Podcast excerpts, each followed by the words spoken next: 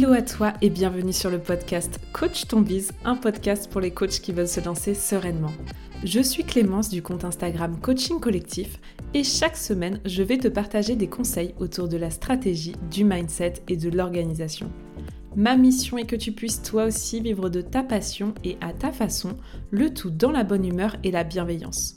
C'est parti pour l'épisode du jour. Bonne écoute à toi où que tu sois.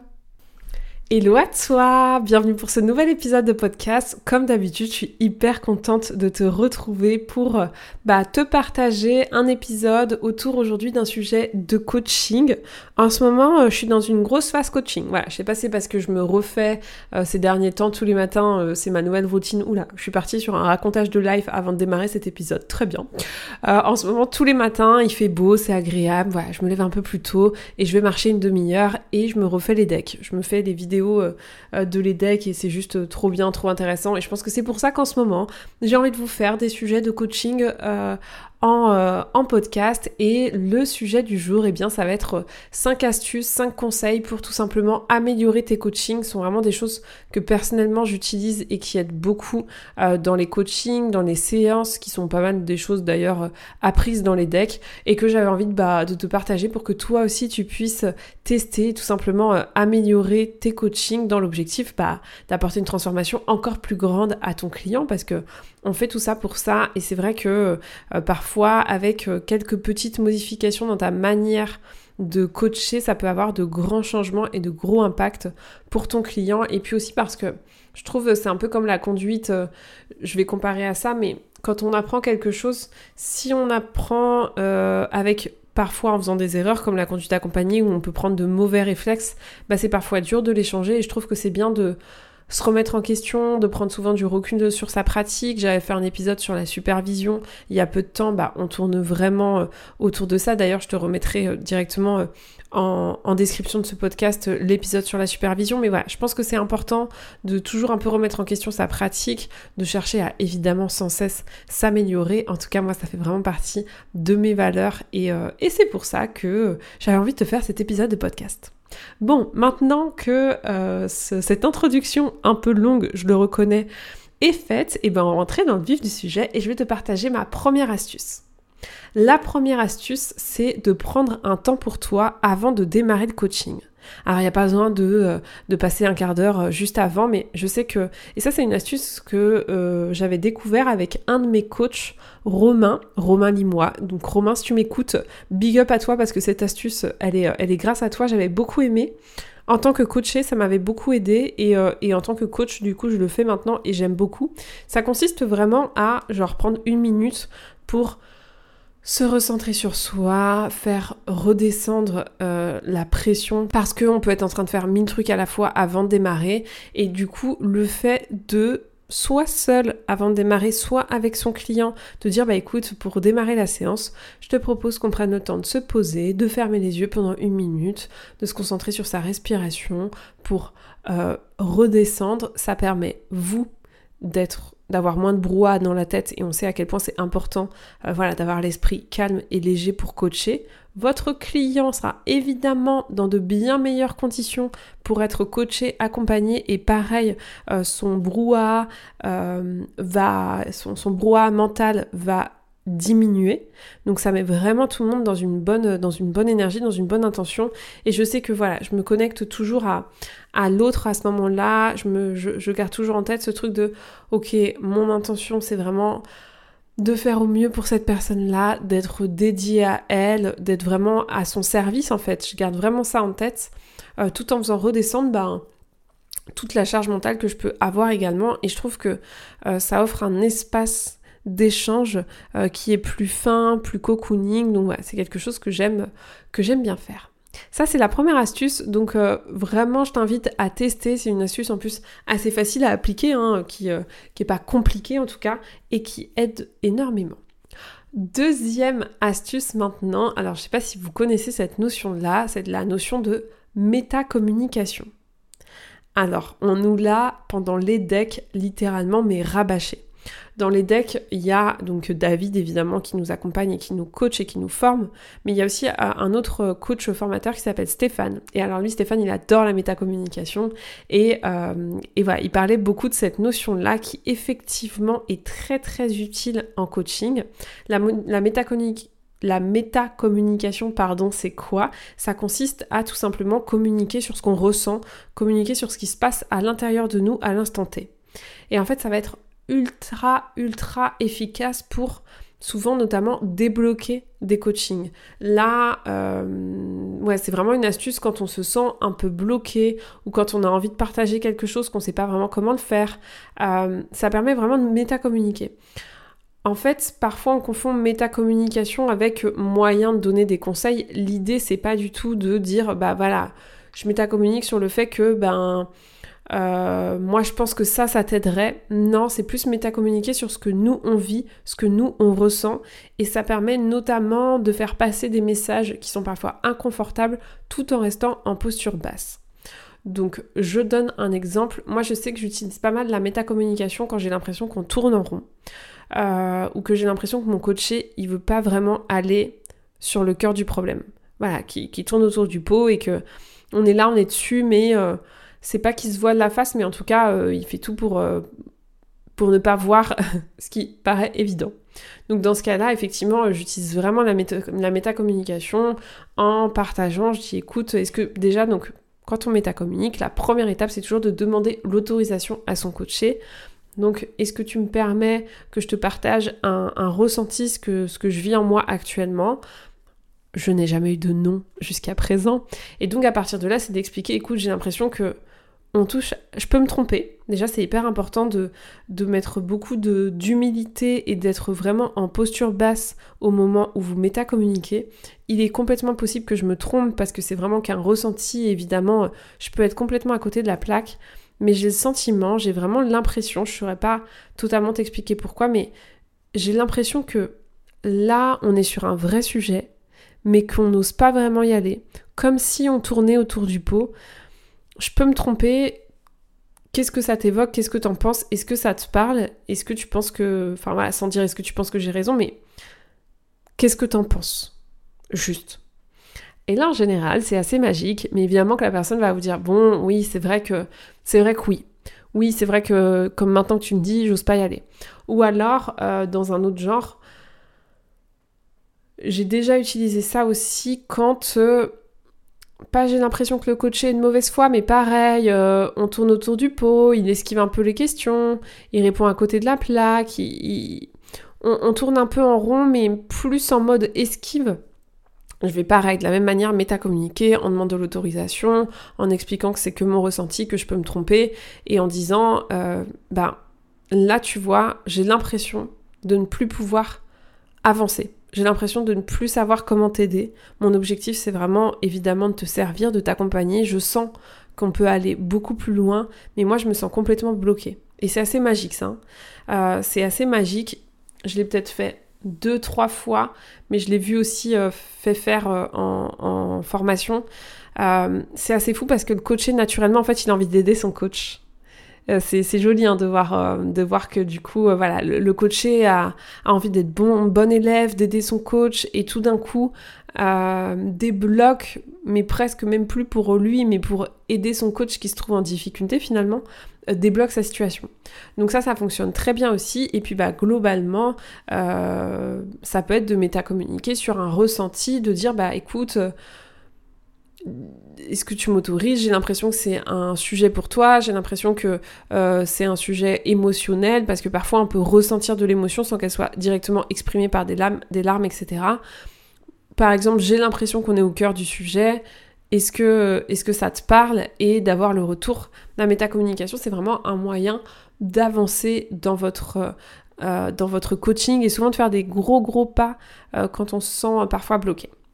Donc voilà pour cette deuxième astuce. Dites-moi euh, directement sur Insta du coup, en même temps que vous écoutez cet épisode, si ça vous parle, si c'est quelque chose que vous auriez aimé tester ou que vous avez déjà testé ou même que vous connaissiez.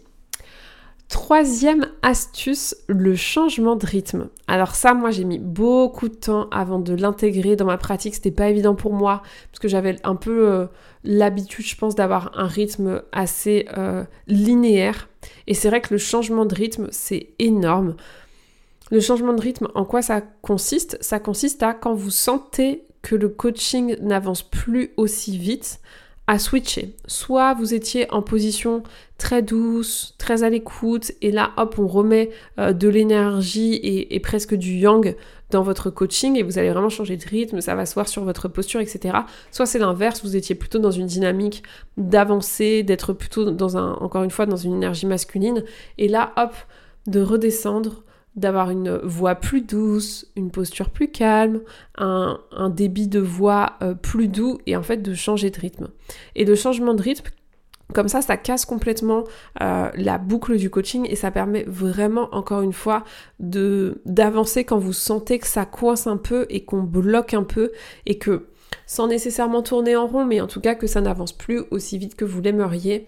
Euh, le rythme, c'est on dit que c'est important de caler son rythme sur le rythme du coaché et justement euh, ce changement de rythme ça permet aussi au coaché d'aller puiser ailleurs. Donc c'est euh, une clé qui est assez facile en soi à comprendre et à mettre en action.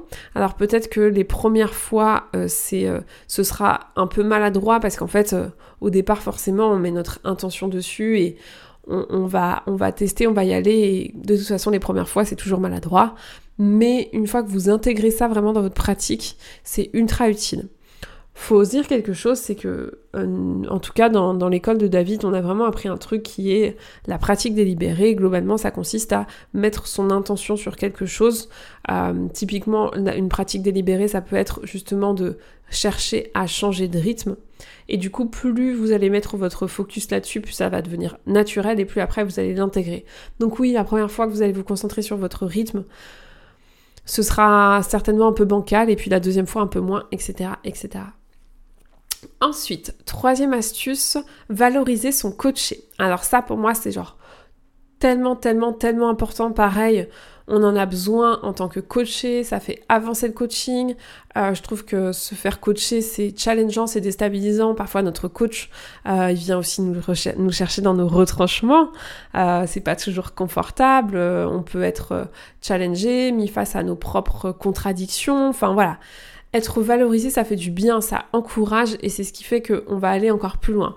C'est ce qu'on appelle aussi, euh, en tout cas c'est comme ça que je l'ai appris dans mon école, mettre du lubrifiant, c'est-à-dire vraiment euh, rendre les choses plus faciles, les changements plus faciles.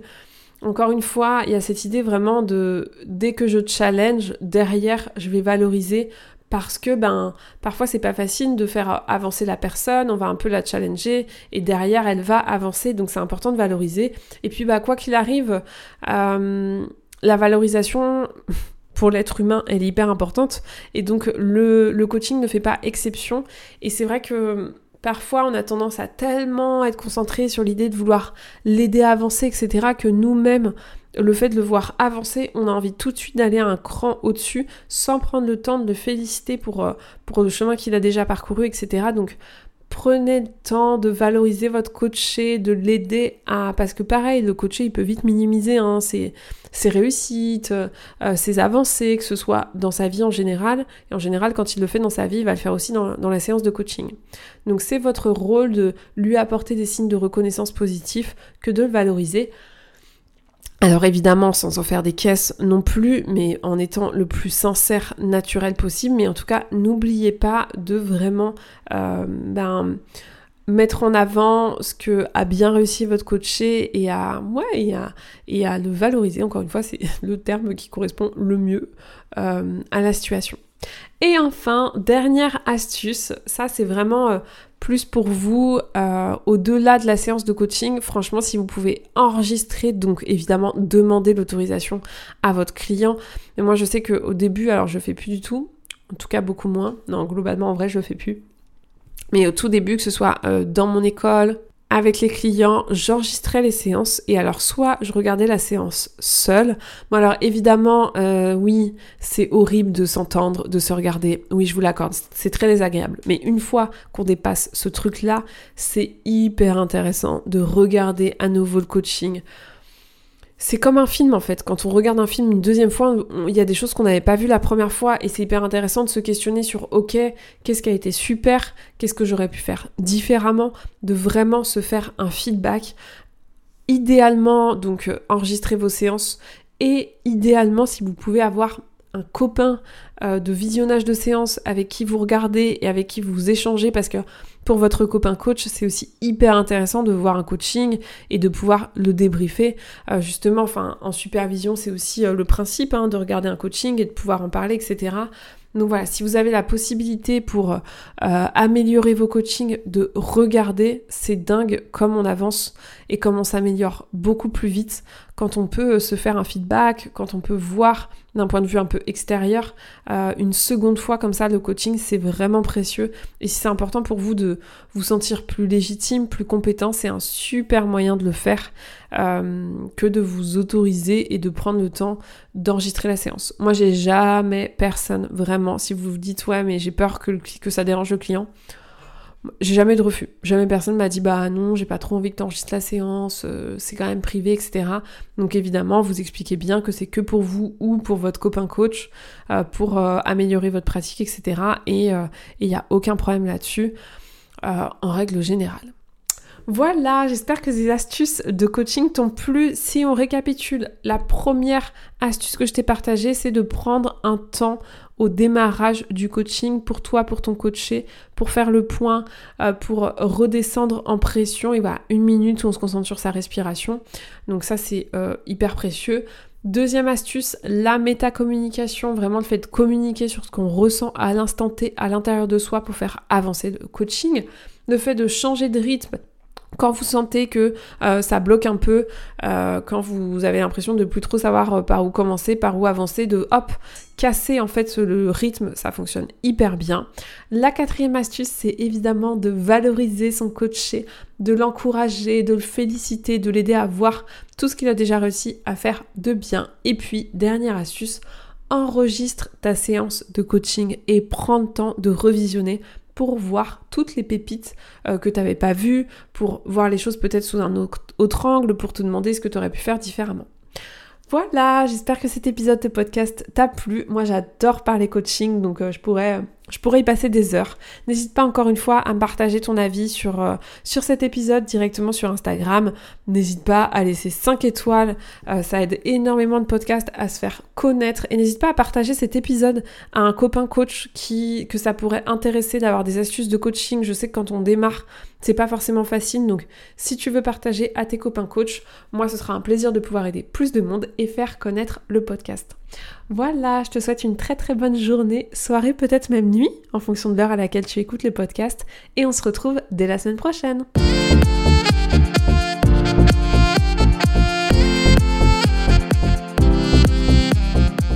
Hello à toi et bienvenue sur le podcast Coach ton bise, un podcast pour les coachs qui veulent se lancer sereinement.